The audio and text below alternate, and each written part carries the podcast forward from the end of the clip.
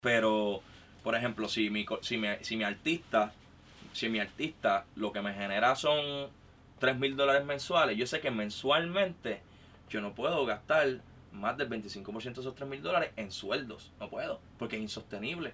¿Estás entendiendo? Eso es cuestión de tú saber cómo manejar la corporación y saber cómo hablar con la persona que tú vayas a contratar. Cuando estás empezando desde cero, por lo general, la mayoría de las personas están empezando desde abajo. No están ni buscando un sueldo, lo que están buscando es una oportunidad. Exacto. ¿Están entendiendo? Y yo tengo otros managers que se, o sea, que se, se hacen se hacen buen dinero, ¿sabes? Porque si el artista está... Un, ven acá, tú le pagas, por ejemplo, 500 dólares a un road manager, por ejemplo, por show, hace una gira de, de 10, de, de 10 o 8 shows en, en una semana, saca cuenta. ¿Me entiendes? Son 4.500 dólares que se buscó una semana. Y gente, esto es el Museo de Reggaetón. Corillo, que es la que hay. Hoy estamos en otro episodio de El Museo de Reggaetón. Hoy estamos acompañados con Edu y con Edgardo del podcast Economía con Calle. Hoy tenemos un podcast diferente porque vamos a estar hablando con Edu del negocio del género de la música, ¿verdad? Este y por eso invita a Edgardo, porque Edgardo es un duro en los números y en lo que es los negocios y lo que es todo la parte de la economía. Y nada, estamos aquí con Edu, vamos a conocerle y hablar saludos, saludos, un saludos. poco. Vamos, gracias por tenerme. ¿Cómo estamos, mano? Bien, aquí, Sí. este, en mi huevita, como uno dice. No, duro, mano. Cuando venía de camino nos paramos en McDonald's, compramos unas cositas ahí bien chéveres. Yo sé que Edu está con Keto, una dieta keto, espe- keto. está, está keto, Keto, está-. ya tú sabes. Pero está dándole duro, entonces compramos unos nuggecitos. ¿Qué es lo que tú pediste? Unos que van nugget con wedge, mano. con wedge. Sí. Duro, yo pedí el sanguichito de pechuga, en verdad me Yo gusta fui mucho. y que el cuadro pondrá el plato. Ahí está, vamos. Sin pantito, sin, sin, sin pan, sin Sin pan. pan, sin pan, ya tú sabes. Este, Edu, gracias por recibirnos, verdad que está bien cabrón esta pistachos. No, no, gracias, gracias, gracias. Poquito a poco, por ahí se llega. Sí, ¿entiendes? sí, mano. Eh, Lejito, hay veces que los productores me dicen, diablo, pero Arecibo, o los artistas Arecibo, y cuando vienen después no quieren virar. no, eso Pues es dicen, gacho, no, es que acá no me interrumpen para trabajar y eso, y pues es como que trabajar tranquilamente, no estás con, con Me ese... despejo, me despejo. A mí me pasaba, yo tenía, yo tenía otro estudio, tenía uno en Cagua y, y trabajaba también otro estudio en San Juan. Y el problema es que a veces estás tan accesible que, ¿entiendes? La gente te, te interrumpe y, bueno, voy para allá a ver qué estás haciendo. Sí, Sí, sí, aquí, aquí mamá que que quiera trabajar. Exacto, aquí viene el que sabe, quiere trabajar. Aquí viene a trabajar, eso es verdad. Y cuando tú entras, ¿verdad? Es otra cosa porque tú ni te esperas que esto está aquí. De momento tú entras, está la urbanización y Sí, no, es más tranquilo y también este como el área he tenido, hemos, hemos- habíamos tenido también situaciones a veces con los estudios que quedaban en avenidas principales y la gente sabe. mundo te ve No, y le, le- entrando, te, ven, ven entrando en una, dos, la seguridad a veces rompen cristales, etcétera, etcétera. Y yo de hecho no, tengo que hacerlo un poquito más privado, algo que, la gente se sienta un poco más segura. Y, y nada, aquí estamos, la huevita aquí a la orden siempre. Y tú eres de, de aquí, más Yo soy natural de Arecibo, natural de Arecibo. Este, estuve aquí hasta los 17, 18 me fui a estudiar a Estados Unidos.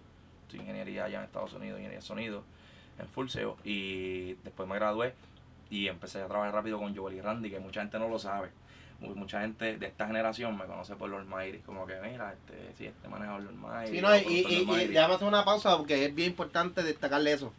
Este, porque quizás de momento este, estamos acostumbrados que aquí en el museo muchas veces tenemos artistas de género, gente que sale frente a cámara, pero también lo que es podcast del museo no es solamente hablar de lo que es el artista, sino también lo, todo lo- el anda, an- ¿cómo es? Andamiaje. andamiaje que hay detrás de todo esto, que hay un montón de gente que ayuda a que esto se dé, ¿me entiendes? Porque a Claro. veces la gente se disfruta el artista o la canción, pero no se dan cuenta que detrás de eso hay como 30, 40 super personas equipo. que hicieron eso posible. Un super ¿entiendes? equipo. un Aquí, super aquí equipo. somos tres al frente y hay dos atrás. Imagínate que Exacto. cuando es un artista No, y- show y- con y- 50 personas viendo. El mejor ejemplo fue este sábado que pasó, el 21 de septiembre, que Almighty hizo su último show secular. Y el, el, ¿sabes? la gente como que, wow, el show quedó brutal, quedó bien bueno, la energía del público super nice. Pero el equipo que estaba detrás, el corre-corre, el, ¿sabes? Búscame al artista, las taquillas, aquel, el que entra, al que alguien trajo más invitados de lo que era, hay que había que moverse, sale corriendo a la tarima, Mira, regresa. Gracita Omairi, mira, Este, mira, foca, esto, eh, otro. eh, por ejemplo, el eh, este no está funcionando. me pasó, por ejemplo, nosotros cantamos alrededor de 45, 49 canciones se cantaron en ese show. Ya. Son muchas, ¿entiendes? Entonces, pues mira, que no podemos pasarnos de tal hora. Y yo digo, lo que quedan son tres canciones, no puedo seguir, o sea, no puedo cortar más canciones. Y cosas con las que uno tiene que lidiar, el artista no se entera nunca porque tú tienes que, tu trabajo cuando tú estás manejando, representando, eh, ya sea discográfico, ya sea manejo, ya sea lo que sea, en una corporación, tu, tu, tu trabajo es resolver. Tú no puedes estar llevando al artista, mira, a tal productor esto, mira, a tal artista. No. Tú Ah. resuelves y ya. Cuando tú no puedes resolver, o el artista te pregunta, mira, no es que está pasando esto. ¿Entiendes? Y ahí tú le das a saber. Pero el artista que ya tiene que preocuparse por hacer música, hacer medio, tirarse fotos, estar contento todos los días para los fanáticos, etcétera, etcétera, etcétera, también tú vas a estar cayéndole con el estrés del negocio, no puedes, lo vas, a- lo vas a volver loco. Lo va a drenar, ¿no? Y, y que entonces, y por eso fue que comenté esa parte de lo que era andamiaje y todo lo que hay Mm. detrás del espectáculo.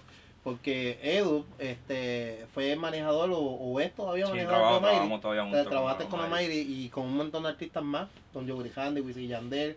Trabajado de la gueto, Arcángel, he trabajado con mucha gente en el aspecto de producción y grabación, este y creo que creo que es bien importante, yo pienso que cada persona que, viste, no a todo el mundo se le da de la misma manera, pero yo pienso que todas las personas que quieran llegar a manejar artista algún día tienen que por lo menos o pasar por todas esas etapas de ser DJ, road manager, booking manager, eh, grabar, mezclar, hasta donde puedan, obviamente, no todo el mundo tiene, tú sabes, porque o lo haces tú, ¿entiendes? En algún momento, o conoces, porque así vas a poder entender cada posición, lo que hace cada persona, y vas a poder armar el equipo mejor, ¿me Yo, quería, yo quería interrumpirte y hacerte una pregunta.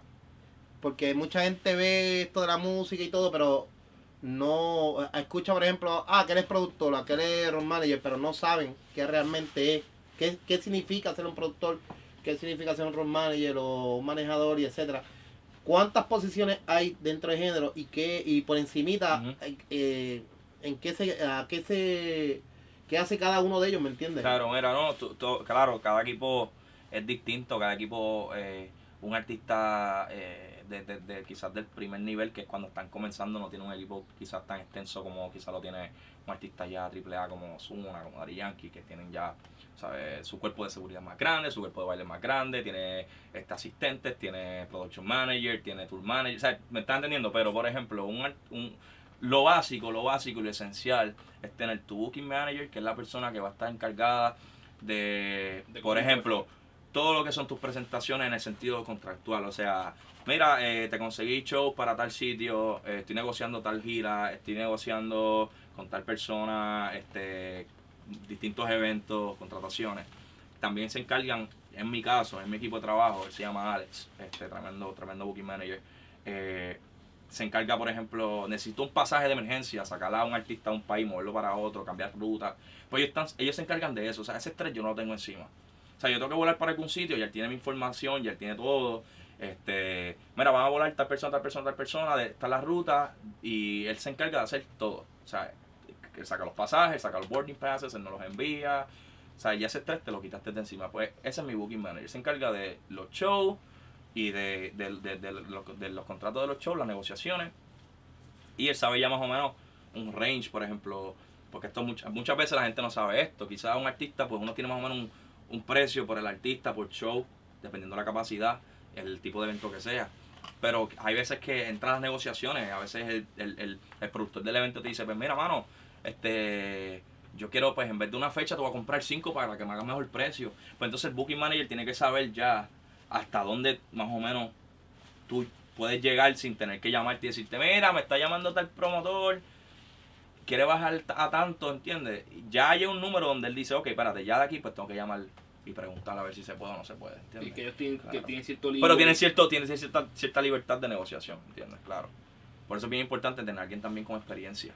¿Sabes? Porque, por ejemplo, pasan muchas veces que van a países, eh, a giras, por ejemplo, Chile, que es un país que si tú tuviste algún tipo de caso, eh, pues tienes que sacar un- una permisología antes. Y cuidado, a veces no te dejan ni entrar.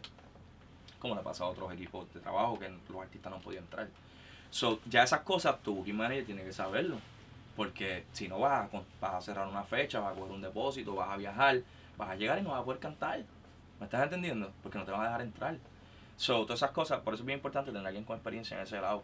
Eh, Y la, y la cantidad de fechas que un artista va a salir. Porque yo imagino que hay un montón de artistas que están tan pegados que simplemente te llegan mil fechas y no hay 365 días. claro, totalmente. Eh, eh, es bien ¿y- importante también, cómo claro. ¿Es Eh, el eh, booking o es, o es- o eran ustedes? Ahí es una mezcla entre manejo y booking, pero volvemos a lo mismo.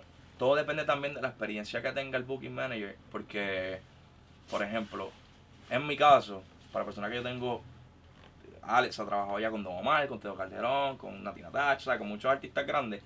Y por ejemplo, él sabe que, Que, va que no, que hasta, ok, yo puedo hacer esto, yo puedo hacer, esto no lo puedo hacer, de aquí a allá no llego a tiempo, él va a estar cansado, son demasiadas fechas, se puede quedar ron- O sea, él ya tiene todos esos factores, los tiene aquí, antes de tomar una decisión y decirme, mira, Edu, estoy cuadrando 10 fechas, para, o sea, ya él sabe que yo voy a decir que sí o que no, ¿me, me entiendes? Es muy raro que, que me dé un, ¿sabes? un escenario donde yo diga, mira, no, este, eso no va, ¿entiendes? eso no va, ¿entiendes? Porque ya él más o menos sabe, por la experiencia. Y eso es algo que es 100% es experiencia o hay o tú has visto personas que trabajan en cierta industria, como que trabajan en logística o algo antes. Tú dices, mira, esta gente como que sale buena en esto. Pues mira, este, hay, hay distintas, hay distintas compañías que, que, que, que se dedican específicamente a booking. Está Cárdenas, está, ahí está Casal, hay varias, varias, varias personas que son, que son ¿sabes? grandes en, en, en esto de los eventos y ya tienen sus logísticas trazadas, ya tienen, o sea, al igual que nosotros en lo interno, pues ellos tienen sus logísticas y cuadran sus giras a lo largo de los años y trabajan con no tan solo artistas del género urbano, trabajan con artistas grandísimos. ¿Entiendes? So que cada quien yo creo que tiene su dentro, o sea, yo me tengo que ajustar a lo que mi a lo que mi compañía eh, Lo que- lo que sujeta, es lo que yo puedo sustentar, ¿me estás entendiendo? Ya de ahí para allá pues tendría que ser con alguien más grande como ellos, ¿entiendes? Ok, Edwin, entonces una pregunta. Porque me dijiste ahorita que, por ejemplo, un artista bien grande, pues obviamente tiene un equipo mucho más grande. este Claro, Pero pues, para un artista que esté comenzando, ¿qué necesita un artista que esté comenzando? Tienes que tener un, lo más importante para mí es un buen manejador, hermano. Tu manejador es como, ¿sabes? Es como si fuera tu hermano mayor, yo diría, ¿entiendes? Te tiene que saber guiar, tiene que saber lo que está haciendo, tienes que aceptar cuando te critica algo y te dice, hey, no puedes hacer esto porque esto te va a tirar para atrás, ¿entiendes? Y tienes que aprender, tienes que tener mucha confianza con él, tienes que manejar a veces tus finanzas, ¿entiendes? Eh, tanto personales como profesionales. Entonces tienes que tener ese grado de confianza, un buen road manager. El, el manejador no es un babysitter.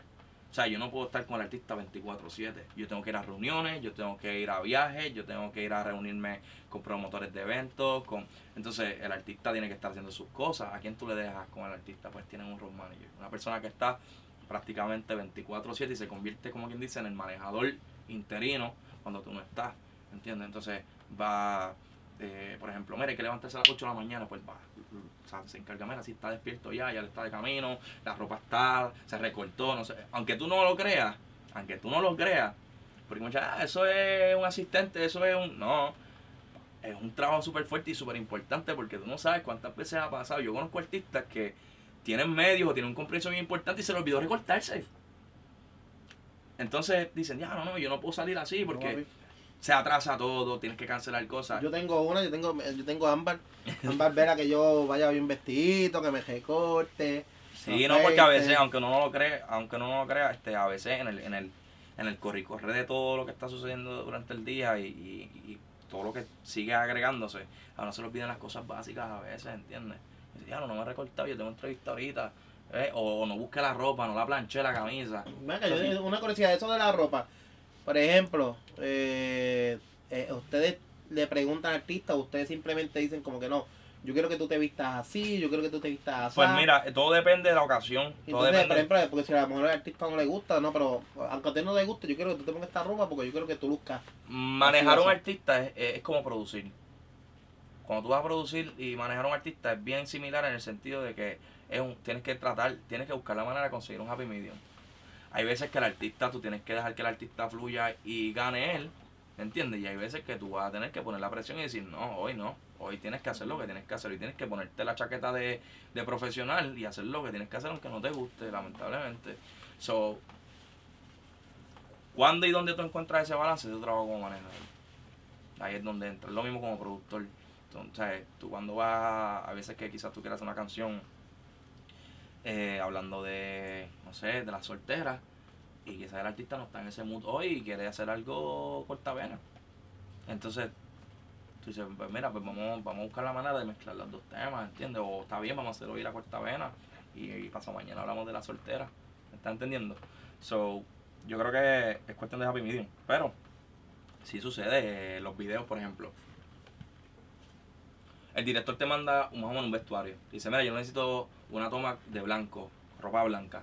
Pues tú dices artista, mira, necesito una ropa blanca, pero no dice, mira, te tienes que comprar la Calvin Klein aquella medium que está allí, 24 dólares, no sé, no, ellos, yo por lo general, pues me gusta darle su presupuesto al artista y que el y se compre su ropa. Si no voy a usar el vestuario, hay veces que uso vestuario, si son demasiados cambios, demasiados artistas, pues muchas veces a los artistas les gusta usar vestuario porque muchas veces compras una ropa carísima que la usan solamente una vez y después no la pueden volver a usar, ¿entiendes? Entonces el artista, el artista a veces dice, mejor no, mejor llámate a tal persona que traiga vestuario y ya ya saben más o menos las medidas del artista, ya saben los gustos y te traen 8 o 10 combinaciones, te la- ahí tú escoges lo que te gusta. Eso todo depende, todo depende de la ocasión, pero tienes que tener ese, ese tacto y ese happy medium para poder bregar con eso. Estaba mencionando que un artista empezando, pues tengo un manager, tengo un road manager, Road manager. tengo un, un, un booking un booking agent. No, un- manager, booking manager, road manager, esos, son- tres, esos tres son, Son super- de facto. son- sí, son son súper importantes y muchas veces el manejador le empieza haciéndolo todo.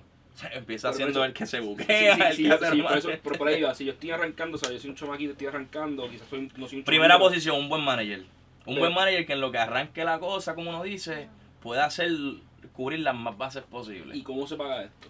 Eso, eso es importante. que- Eso en el negocio, eso entra en el negocio. primero- Mira, la primera persona tiene que ser alguien versátil, ¿sabes? Como Sí, súper. Es la persona que, que puede correr 15 cosas, quizás no es el mejor haciendo ninguna de las 15, pero, pero te voy, a, puede te, bajar te- las te 15. voy a dar una te voy a dar una que mucha gente se le pasa por desapercibido y yo yo la tengo como que bien bien grande en mi checklist cuando voy a escoger un road manager para un equipo de trabajo por ejemplo especialmente ahora que estoy desarrollando nuevos talentos pues cada uno tiene que tener su road manager tiene que ser bilingüe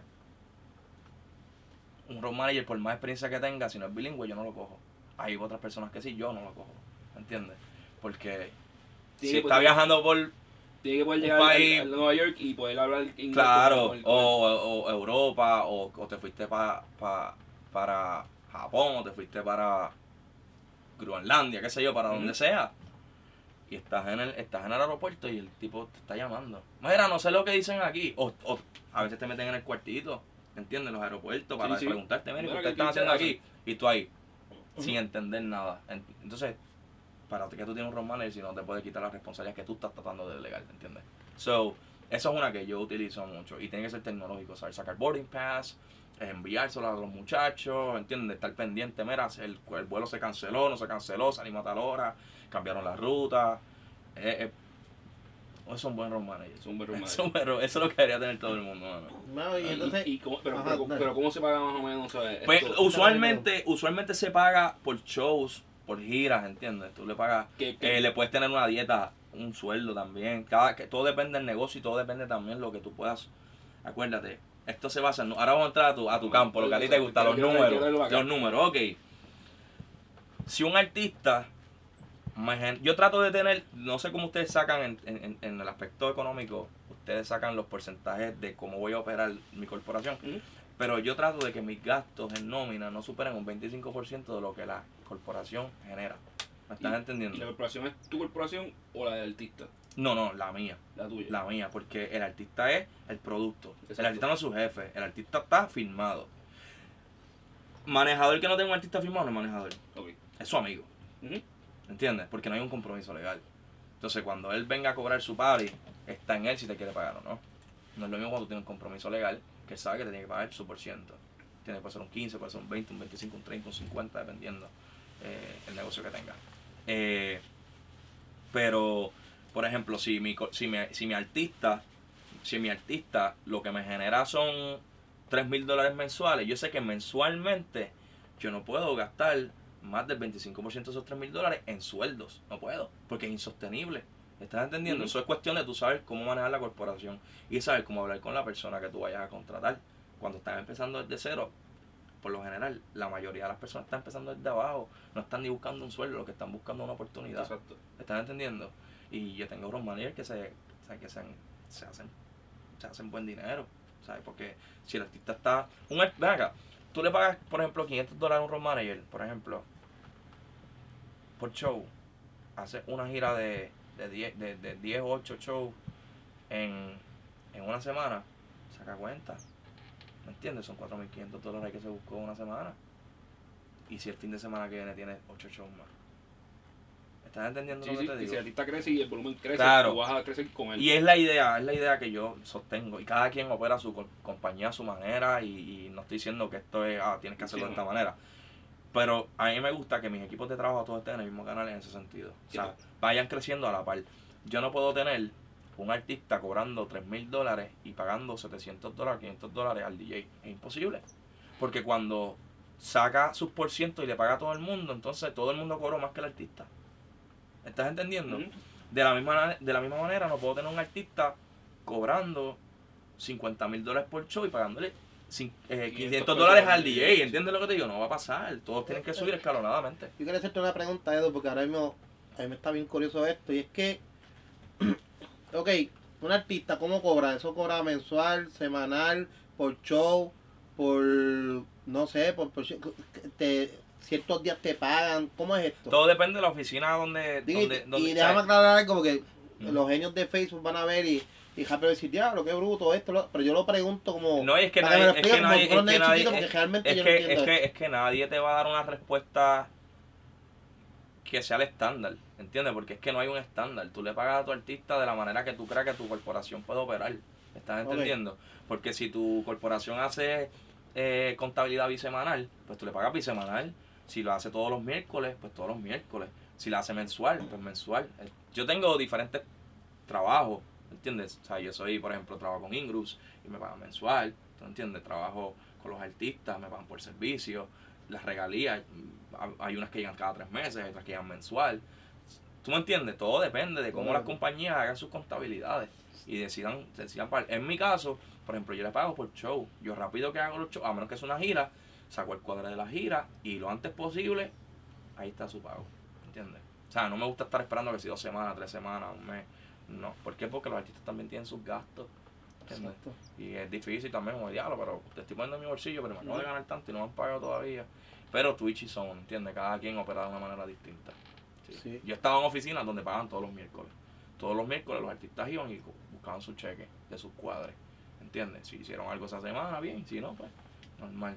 Tú sabes. Y dentro de la forma que me estás explicando ahorita, para acabar de entenderla bien, el artista hizo un show, se llevó 3 mil dólares, 25% va, va, va, va nómina, Mira, menos de 25%. mira, eso, yo- yo- incluye el manager. no, ahora, o- este, este, qué bueno me preguntaste esto y esto lo estaba discutiendo hace poco con mi socio, que, que es quien tiene Primo Voice conmigo.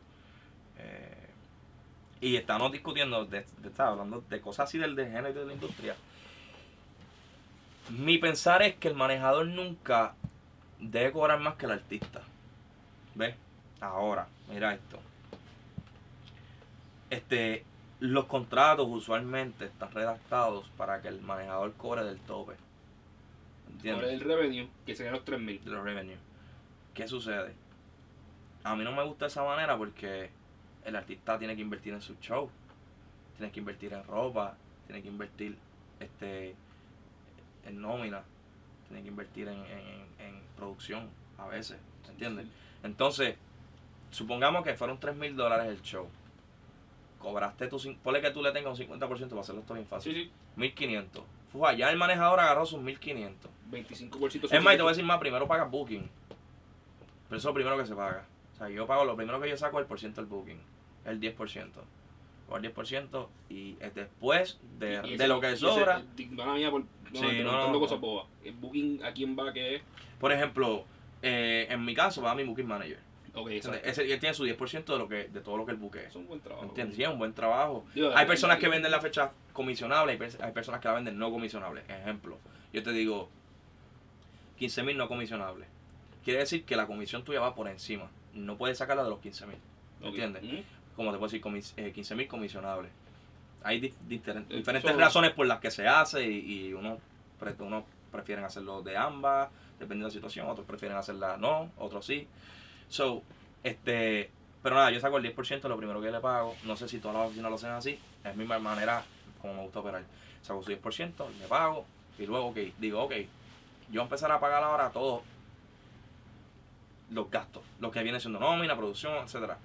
Y de lo que sobre, pues entonces yo saco mi por ciento como manejador y le doy su por ciento al artista. ¿Qué sucede? Ahora te voy a explicar por qué muchas personas no lo quieren hacer así y lo sacan del tope. A veces tienes artistas, cobraron 10 mil pesos por un show y se quieren gastar 5 mil en ropa. Sí, y, me están inflando los costos. Me estás me estás matando, entonces mi están ingreso me lo Sí, sí, matando, sí, ¿entiendes? Para tú lucir de, de más bien. Claro, entonces por eso es que es bien importante saber hasta cuándo y qué autoridad tú tienes sobre el artista y hasta cuándo tú dices, hey, hay dos mil dólares para ropa. Mientras tú tengas esa relación con el artista, donde el artista diga, ok, no es el que brega con los números y él es el que me va a decir cuánto se puede gastar, yo pienso que es la manera correcta porque me gusta compartir, me gusta dividir de la ganancia. ¿entiendes? Porque yo no puedo coger y sacar de 10 mil dólares, 5 mil dólares para mí y después cuando el artista pague nómina y todo eso le suben 2 mil dólares. Sí, sí. diga, ya lo, pero el manejador mío se gana 5 mil dólares por un show y yo me gano 2 mil dólares. No, eso no. ¿Entiendes? De la misma manera, el artista tiene que entender que si de 20 mil o de 15 mil o de 10 mil dólares sobró mucho menos de lo que él esperaba, Sí, es yo- normal, es normal, es normal. Estás invirtiendo para tú seguir creciendo. ¿Entiendes? Pues tú metes bailarines, los bailarines hay que pagarlo, hay que pagar el manager, hay que pagar el booking, hay que pagar este eh, sonidista, hay que pagar si tuviste stage manager, si tuviste production manager, o sea, eso hay que pagarlo. Tú sabes que. Y, eh, no, te- también no te Sí. iba a decir. No, entonces lo que te quiero decir es que al final del día, cuando tú miras el cheque, tú dices, ok, diablo, me sobraron 3 mil dólares nada más. Porque eso mucha gente no lo ve. Mucha gente, muchos fanáticos dicen, diablo, esos artistas se hacen millonarios, No, hermano, los shows. Cobró 50 mil pesos por el show. Eh, pero- Cuando tú empiezas a descontar por cientos y gastos sí, y todo sí, eso, sí. tú dices, wow, este... Eso tampoco te quieres ver tacaño, tampoco tú puedes coger, como te dije ahorita, y decirle al DJ, oh, vas a cobrar 100 dólares por el show. Ah, pero diablo, ¿entiendes? Hay que la gente a veces, a veces son cosas que No, la y gente que- no y que- y después, Y- y después hay algo importante. El hermano del gobierno que, que se queda con. Ah, no, eso es una también. Al de- final del año, tú sabes que la contable te dice, ok, hay que pagar tanto. Entonces tú dices, ok, pues re- realmente cuánto yo me gané.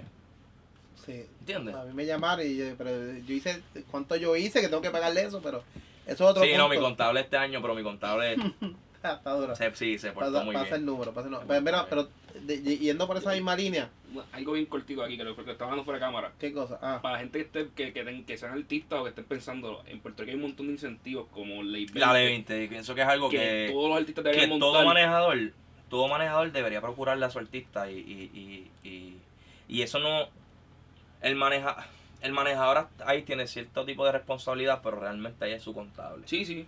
Pero, pero, que, pero. Si, lo- si, no, si están produciendo música o eventos o algo Es desde como ahí, exportando servicios y, piénsenlo porque tiene un sentido brutal y les va, les va el mundo. De igual manera, de igual manera, para los que no lo saben, este, cuando tú tienes una corporación en, lo- en Puerto Rico, cae como foránea dentro de los Estados. Unidos. Entonces, o independientemente seamos territory Sí. o no, ¿entiendes? Eso no, no sucede, eso no importa. El punto es que cuando tú haces un negocio a veces de distribución o con una disquera, se supone que por ley ellos te quiten un 30% Es muy y te lo un withhold, yeah. ya. Entonces, pero hay unos papeles, hay una documentación que tú llenas y te, te, te exime de eso. ¿Entiendes? Y mucha gente no lo sabe y dice, ya, me están quitando el 30%, me tienen un withhold de 30%. No, pero hay la manera también para... Por eso es bien importante tener un buen contable. Yo digo, bueno, en tu vida tienes que tener un buen doctor, un buen contable y un buen abogado. Esos tres acuerdo, son. Una muy importantes. Igual que tampoco no es tener chavo, es tener panas que tengan chavo. El punto es, mira eso. Para es que te traigan así comidita. Comidita y toda la cosa. Mira, yo te iba a preguntar, porque yendo por la misma línea que estaba hablando ahorita, este, cuando yo estaba escuchando, yo soy fanático de las entrevistas de Chente, por si acaso, Sí. y, y hago esta, e- esa, Gente, mi pana. ese señalamiento porque también mucha gente, Edgardo se encojona porque yo a veces le contesto en Facebook a, la- a- a los haters.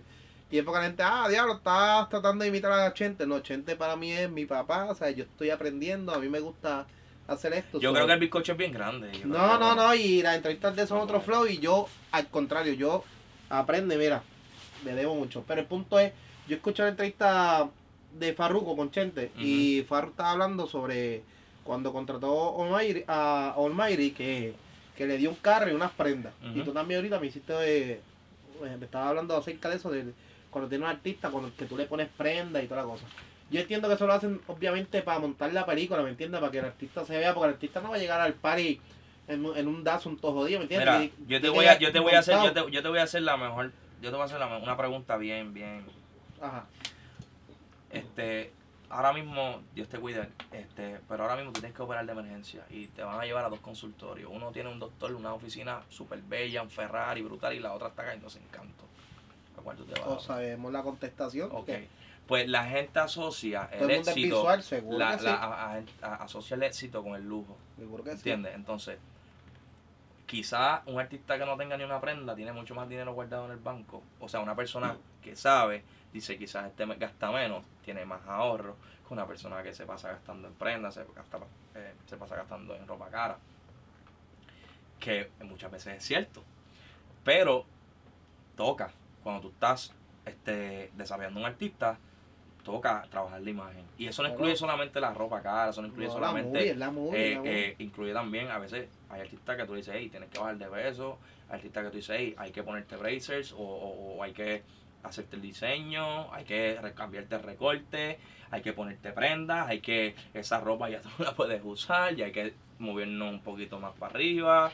Sí. Eh, al igual que a mí me ha tocado hacer gastos también, que yo yo soy una persona bien conservadora, yo no me gusta estar gastando así en, en lo mío es en la música, me gusta invertir en equipo y cosas así.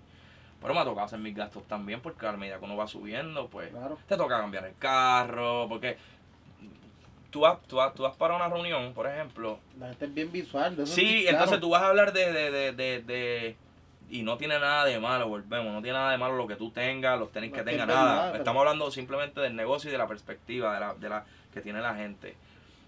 Tú vas a hablar con una persona de un negocio de medio millón de dólares, por ejemplo, y tú vas a llegar en un carro todo roto, todo eso. O sea, la gente dice, diablo, algo no me cuadra aquí. ¿Estás Claro. entendiendo? Y es porque la gente asocia lo visual con el éxito. ¿ves? Entonces tú ya con un carro brutal, ya con un reloj brutal y la gente dice, uh, ok, vamos bien. ¿Entiendes? Aunque que- quizás sea hasta prestado. Claro, es que la gente. Es que la gente es así, igual que pasa también con muchos artistas, que la gente lo ve frente a cámara. Por ejemplo, el Garlo sale un momento con Jay en Telemundo hablando. Y la gente rápido va a asociar que el Garlo, digo, que aquí el Garlo sí tiene dinero, pero el Garlo, iba a decir, el Garlo tiene, olvídate, dinero, el Garlo vive allá en, en un sitio bien cabrón en Guaynabo, tiene un cajo bien cabrón, y la verdad que no, estamos viviendo el día a día, a veces estamos viendo cheque a cheque, a veces estamos ajollados, ¿me entiendes? La gente piensa que porque tú sales en cámara o sales o cantando, Claro, ¿verdad? rápido tú eres Claro, la- millonario, rápido porque- tú tienes porque este, asocian mucho la fama con el éxito. Sí. Ser famoso no es ser exitoso. Yo tengo. Una vez me tocó decirle a un nuevo talento que cogía muchos likes en Instagram. Muchos. Era muy buen fit. Ave María, eso mismo le dije. Porque a veces yo pienso que, que, que, que los artistas, muchos artistas se, se les sube la arrogancia a veces. Y no es tanto por el dinero, sino es más por la fama. ¿Entiendes? El poder que te da la fama, porque tú no lo creas, te da mucho poder. Y, que la, y la gente también te... te Sí, te, te, exaltan. Entonces, eh, ¿qué sucede? Pues una vez tuve esa discusión y le dije, mano, pues si tan famoso eres y tan exitoso eres, porque te coges 15 mil, 10 mil, 30 mil, 20 mil likes. Paga los biles con esos likes, no me llames para pedirme dinero ni nada. ¿Entiendes lo que te metió- digo? Se metió la lengüita Sí, así, no, no, te no, si vaya fue a ahí, dormir ¿no? temprano sin sueño. ¿Entiendes? Este, hay que a veces, hay, hay que hacerlo. Y a veces hay personas que quizás no se cogen montones de likes en Instagram y en redes sociales y, y, y tienen quizás un engagement social bien grande y tienen mucho más dinero que, que, que, que muchos de estos muchachos que quizás están empezando, ¿me entiendes? Están quizás ya más trepados, pero... ¿Cuánto lo más que ustedes invierten en un artista? Por ejemplo, ahora mismo Farro que dijo eso. Ahí Farro se tuvo que haber gastado un par de pesos en un carro, un Mercedes, más un par de prendas. ¿Quién los invierte? ¿El manejador? ¿La disquera? Se supone que sea, se supone que sea la disquera. La disquera. Se supone que sea la disquera, sí. Pero yo estoy por como con una cantidad, como que mira, este artista, vamos a treparlo, vamos a hacer que... Eh, todo eso se habla, todo eso se habla, pero muchas veces, este, eh, acuérdate, la- el papel aguanta todo lo que tú le pongas. O sea, yo puedo decir, mira, eh, yo estoy firmando un contrato bien grande, esta disquera cree mucho en mí, pero yo le voy a pedir en el contrato, por contrato, que tenga un carro de tanto, que tenga este modelo. O sea, todo lo que tú puedas escribir en el contrato que te lo acepten, bienvenido sea. ¿Entiendes? Claro, la, hay unos, hay unos, no, es- no, yo no diría estándares, pero ya como que más o menos con la experiencia que tú estás viendo por los contratos, ya tú sabes lo que está way off y lo que sí está por la Eh, línea, claro. Yendo, yendo por esa misma línea, y sé que Carlos me parece que tiene alguna pregunta, pero antes que la tire, rapidito. Estaba diciendo ahorita Carlos que yo estuve hablando con un artista que empezó no sé mucho y y de primer instante le dan como que, mira, toma esta cantidad de chavos adelante.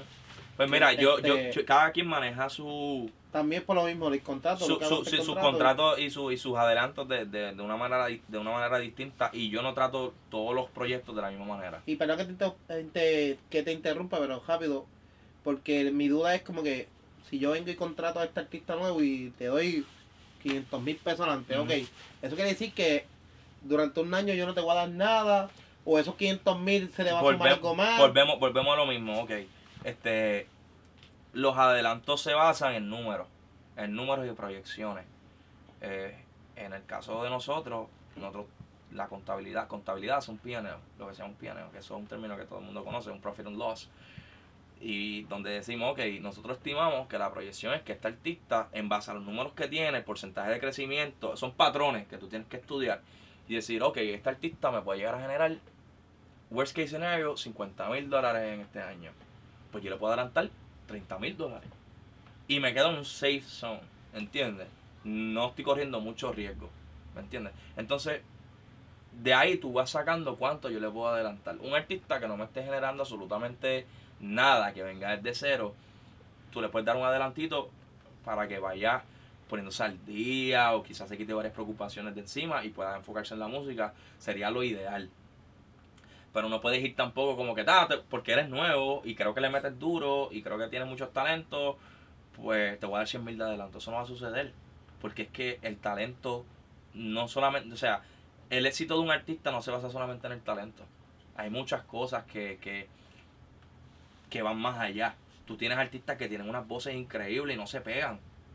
Ahí tienes artistas que hacen cuatro charrerías en las redes y se pegaron virales y están haciendo dinero. Ah, que no les gusta la música, no importa, la están consumiendo. Un stream, un stream de un hater me lo pagan igual que un stream de un fanático.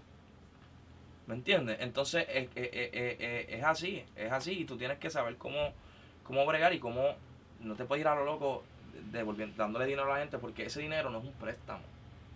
Si yo te firmo a ti y yo te doy 5 mil dólares de adelanto, yo no, o sea, no es que tú me tienes que pagar esos 5 mil dólares ahí de que, no, eso, eso en base a mi por ciento, yo trabajando de yo se supone que lo recupere, ¿entiendes? Y hay un por ciento de recuperación y un por ciento de ganancia. Por ejemplo, si yo te di 5 mil dólares de adelanto, ya tú estás negativo 5 conmigo. Llegó el primer cheque de 5 mil. Y tú vas a decir, ah, ya yo estoy libre de deuda. No, no.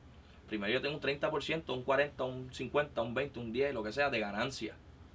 Voy a sacar mi ganancia primero.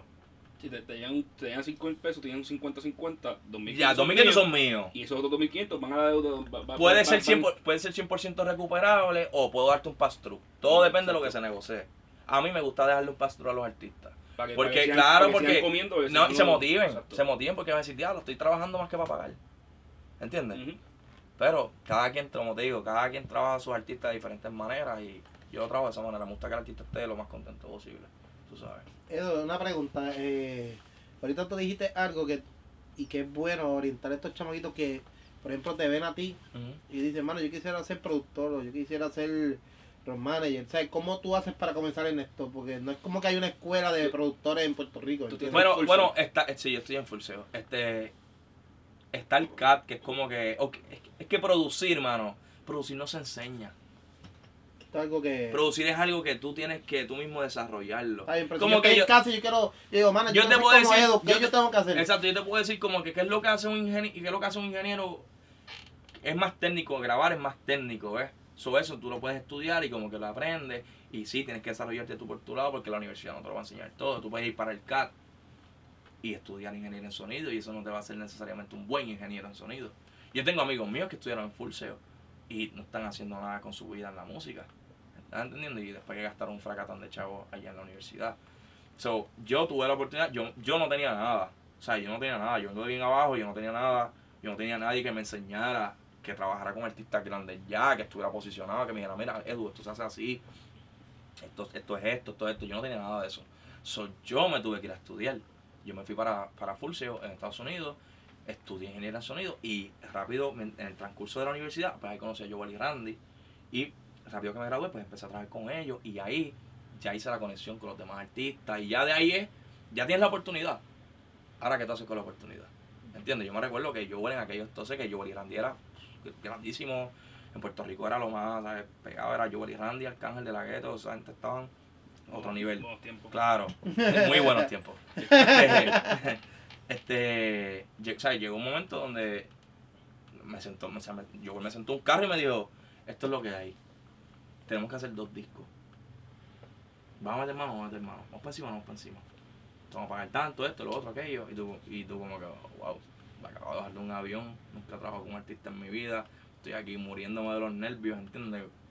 Vamos para encima. Estoy cagado, pero Y pasa a veces que te, surgen- te surgen situaciones y tú no sabes cómo resolverla, pero tú buscas la manera. Tú tienes que aprender, ¿sabes? Un- Es instinto. Y eso es lo que te va desarrollando, lo complementas con lo de la universidad y te hace un buen productor, un buen ingeniero, ¿entiendes? Pero está en uno. Como, como dicen en Naranjito, cortando huevos que se aprende a capar.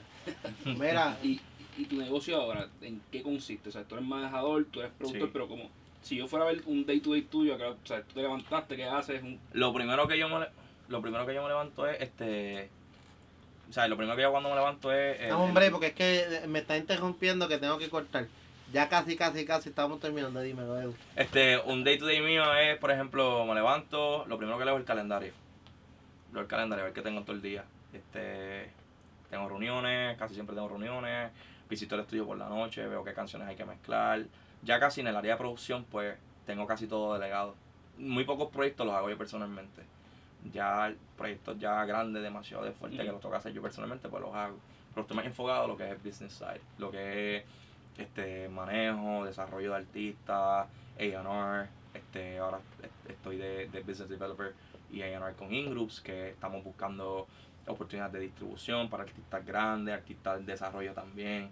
Entonces les damos oportunidad de poner su música y desarrollarla a través de una buena distribución que la gente se piensa, ah no, saco una canción y y ya, y la pongo ya, ahí en. YouTube y ya. Suerte. Sí, no, no, no. Mucha- te, te deseo lo mejor. Mira, Cosita pequeña, o sea, este, podcast está bajo el network de Jay Fonseca, porque Jay tiene una distribución demente dentro de Puerto. Rico. Claro, Y se dijo, mira, pues vamos a aprovechar tu distribución. claro, y la vamos a plataforma, hacemos una plataforma. Y vamos a crear un network de podcasts que sean 4, 5, 6 podcasts de temas que, que la gente le puede interesar de tu público y que se distribuyan por ahí. Porque si yo, si yo hago un podcast de economía y lo saco por, mi cuenta personal, lo escuchan tres personas. Es lo que te quiero No, decir, no, no va a tener yo, el reach, soy yo, no va a tener, no va, no va a tener No, el y, reach. que- y algo bien importante que para que la gente sepa, por ejemplo, ahora mismo este podcast, este Jay tiene más de un millón de seguidores en Facebook y yo tiro este podcast Mm. y a través de cuando lo tiro con, en la página de Jay, esto fácil, de forma orgánica, llega a 50, 60, 70 mil views. ¿me entiendes? De forma orgánica. Porque Yo, tiene, eh, porque tiene una plataforma ya. yo, no yo hice una entrevista de Falo y perdón, que eh, ha sido como que para mí lo más impresionante. Yo hice una entrevista con Falo, que yo me fui con Falo para Villalba. Y nosotros tiramos eso, y eso tiene casi 300 mil views de forma orgánica. Nadie le metió un peso ni nada. Esto es como que lo tiramos, la gente lo pegó a ver y esto se ha vuelto por ahí para abajo. Porque tiene una plataforma de la misma manera cuando las personas nuevas, nuevos talentos, y eso para todos los, los muchachos, hay mucho talento en Puerto Rico, mucho, mucho talento. A mí me escriben todos los días, me escriben. Claro, uno no tiene el tiempo que uno quisiera tener para poder sentarse a escucharlos todos. Por eso es bien importante que consigas un buen estudio, empieces a grabar, te empieces a desarrollar, para que cuando el día que, por ejemplo, tú me veas en la calle o veas a algún ah, colega mío, productor en la calle o, o algún manejador, tú tengas algo listo, mano. y que, que- se- que escuche, sí, porque cuando yo empecé, o sea, nadie empieza siendo un pro, pero yo era, yo era bien realista. Yo escuchaba las canciones de Looney Tunes, que eran mis productores favoritos, y los respeto muchísimo. Este, y yo decía, mi música no suena así todavía, pues yo no estoy ready todavía para enseñar mi trabajo. ¿Entiendes? Tenía que educarme, tenía que seguir, buscar personas que, que, que sí, que me pudieran llevar a ese nivel. En mi caso, pues yo me tuve que educar, tuve que ir a la universidad, tuve que seguir aprendiendo, tanteando, error, error, tanteando, hasta que llegué. ¿Entiendes? La, muchas veces ellos se piensan que como que van a hacer la música, la subo en las redes o la subo en Facebook, la subo en YouTube y ya, y así me voy a pegar. Ayuda. Y es muy importante porque las, las redes sociales en este momento yo creo que juega el rol más grande en el desarrollo de un artista nuevo. Este es lo primero que yo le chequeo a un artista. Lo primero. ¿Qué- ¿Tienes Instagram? Eso es lo primero que te voy a chequear. Para saber cómo están tus redes, si hay engagement, si la gente te está apoyando, si no te está apoyando. Claro. ¿Entiendes? ¿Quiénes te están apoyando? Claro, quién te Porque está apoyando, hay- es bien importante, tipos, o sea, claro. hay subgrupos que, que se mueven más rápido. Entonces, eso para mí es como que una de las primeras cosas que yo observo en un artista nuevo, un muchacho nuevo que tenga, y hay muchos que tienen, hay, hay mucho talento en Puerto Rico ahora mismo, este, a mí me escriben todos los días y me presentan proyectos nuevos y he visto unos súper interesantes, ¿ves? Es por eso yo, pero es bien importante porque yo vengo ahora mismo, me encuentro quizá un, qué sé un muchachito van de mí, mira, este Edu, guacho, yo canto, esto, lo otro, y yo digo, ok, ¿tienes un demo? Pues hermano, yo viste la grabo así con el teléfono. Para, y es difícil uno, uno, uno, uno poder tener la visión, ¿entiendes? Así, sea, al momento como que no, vamos, vamos, eh, graba, graba algo bien, busca un buen estudio. Y aunque no pueda grabar todas las semanas, mano, Sí, es mejor un buen estudio. un buen- una buena y- canción grabada. Sí, una buena canción que 10 Que que 10 10 a lo loco, loco. claro. Entonces, es bien importante también que donde vas a grabar, el- el- la persona que te va a grabar se mere, que no es por cobrarte el dinero y ya. ¿Entiendes? Sino, pues, mira, no, vamos a cambiar esto, vamos a arreglar esto, vamos.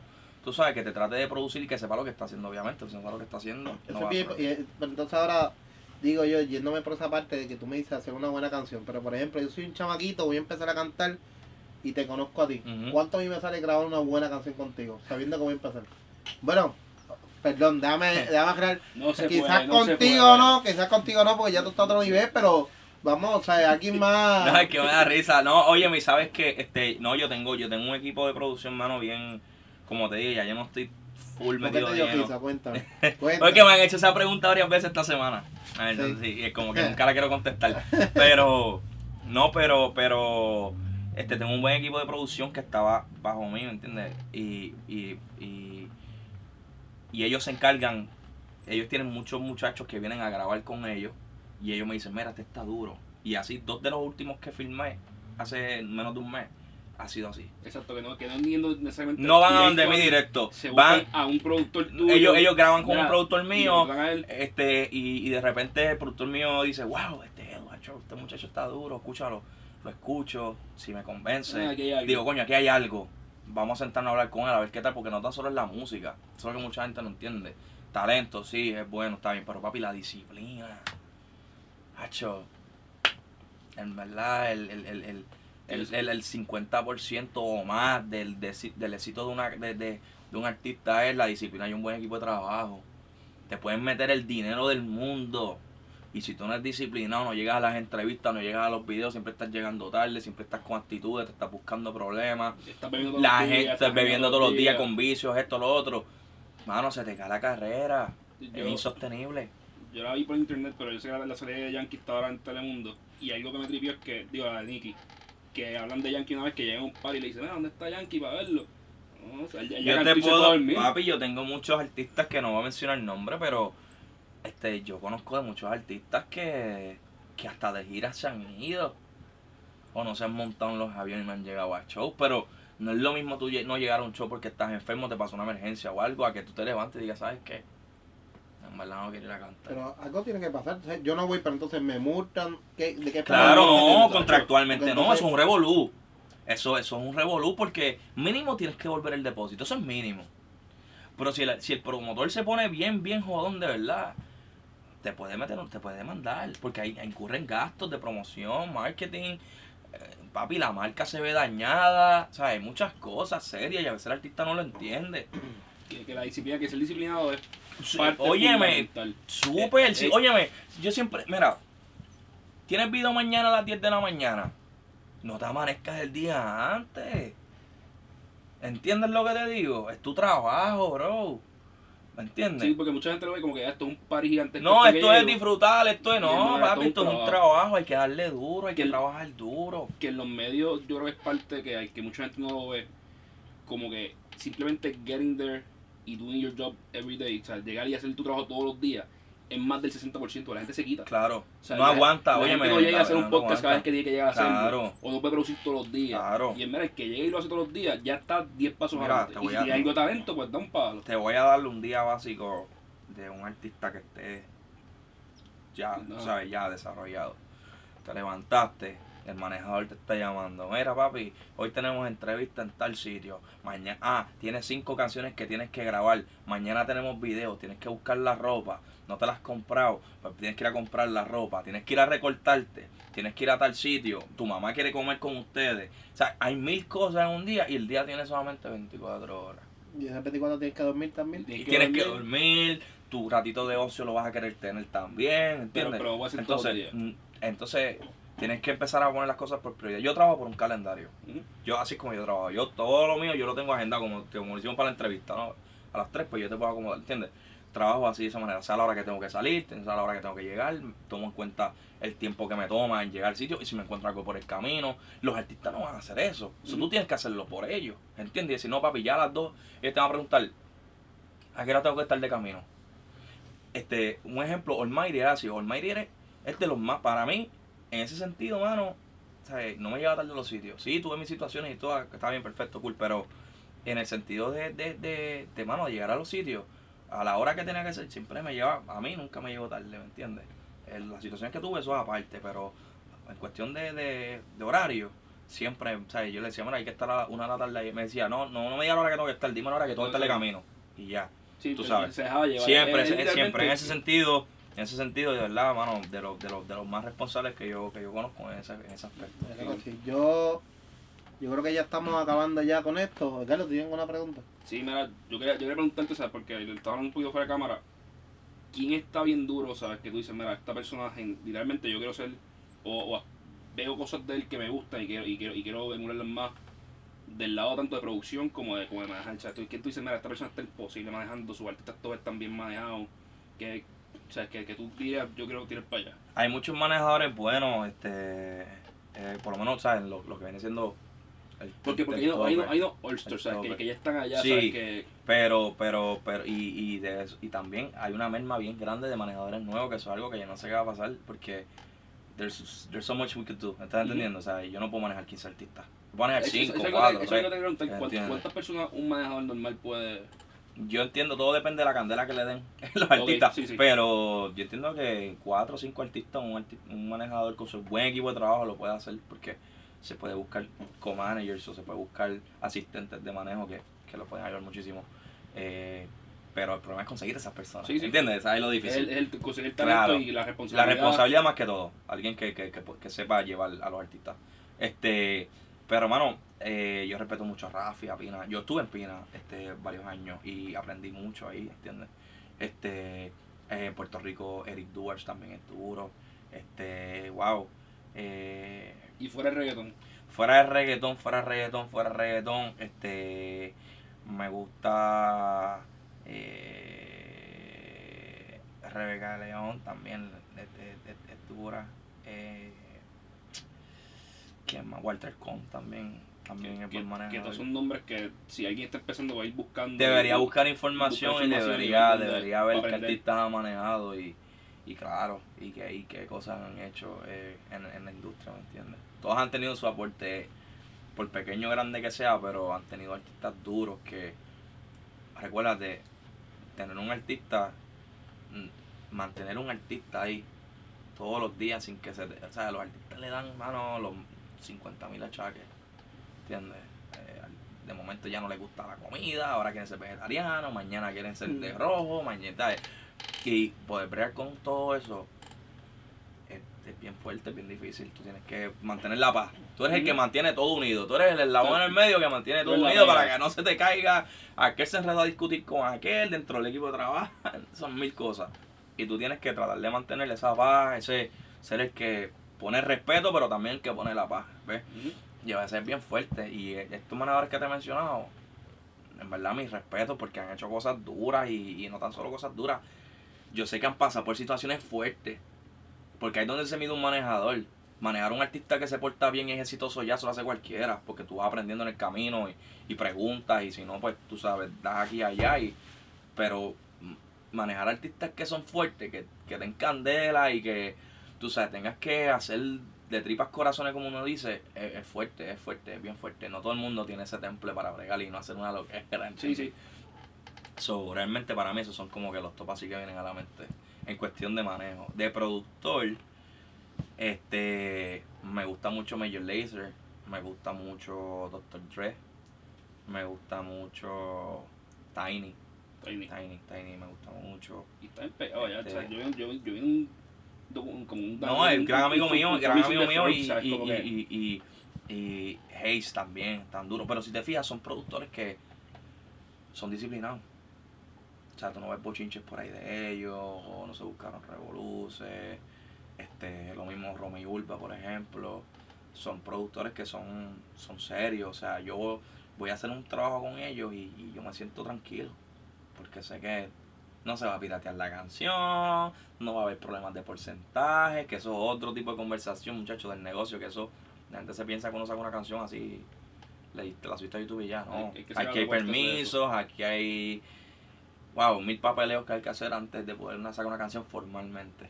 Cuando tú no estás haciendo dinero no hay problema, nadie te va a reclamar nada. Es cuando ya tú estás generando dinero que todo el mundo de la nada, no, yo hice un ritmo, a mí me ha pasado, por ejemplo, que yo firmé el split de una canción con este productor, por ejemplo. Tres meses después me llama, mira, hay que cambiar el split. Y yo, ¿qué pasó?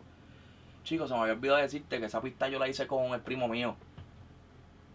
Ah, Ya. pues que bueno, tu parte se, se parte por la mitad. No, claro, está bien, pero tengo que volver a registrar la canción, tengo que volver a hacer un Ah, ya, split, tengo que volver sí. a co- recoger las firmas nuevamente.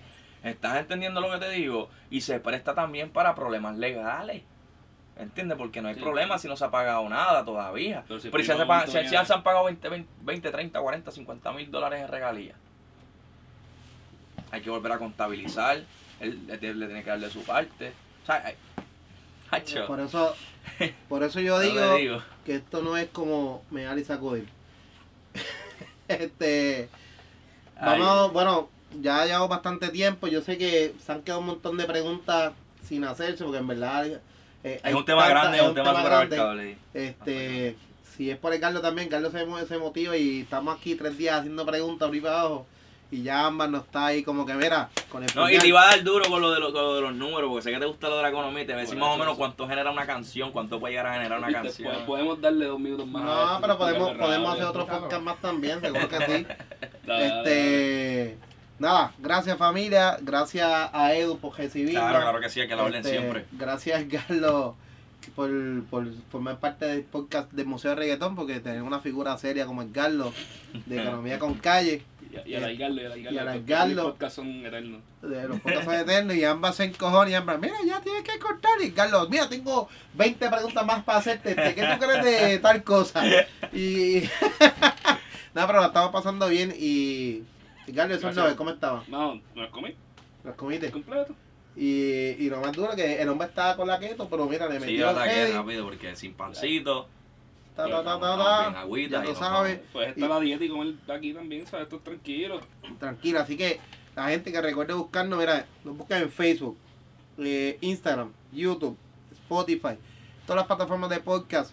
Esto también sale en la página de Jay Fonseca. Este, esto sale por ahí para abajo, así que nos buscas, ves todos los episodios, nos escucha, nos critica, me, me pueden criticar a mí, hacer lo que le saque los cojones, ¿verdad? La idea es que la pasemos bien y yo sé que al final de todo la gente se lo disfruta y como... Y los comentarios de los, de los haters añaden a engagement, así que por favor. Sí, seguro. todo lo que se quieran. inventa lo que quiera. todo lo que quiero, gente, los quiero. Y ya, oye, te voy a decir algo, ya me pasó ya lo que yo tanto estaba esperando. Después ya llevo como 20 podcasts, yo creo. ¿Te reconoció a alguien? Alguien, una persona, papi, no, tengo dos, tengo dos. Tengo un pana, Alejandro, que ese es mi fan número uno. Tienes que, tú sabes qué, para que se te haga más fácil. No, pero te voy a decir Ponte, ponte cosas bien, algo que sea Bien bien, bien llamativa. llamativo y cuando tú estés en la calle te pones eso. Papi, pero que es más llamativo que esta cara. Mira, que pero... Píntate la barba como de roja, Una o de, o de amarillo, o de un color de azul. Píntate la barba de azul para que tú vamos veas. a ver, la cosa es. Mira, pero me reconoció uno como que antes llegué a un sitio y, y, y como que, mire, ¿y cuál es el próximo podcast? Yo lo miré y yo, ¿tú escuchas el podcast? Yo pensé que eso no lo escuchaba nadie. Este, este tiene 80 mil vistas podcast. Y la gente como que, no, pero de verdad agradecido por eso.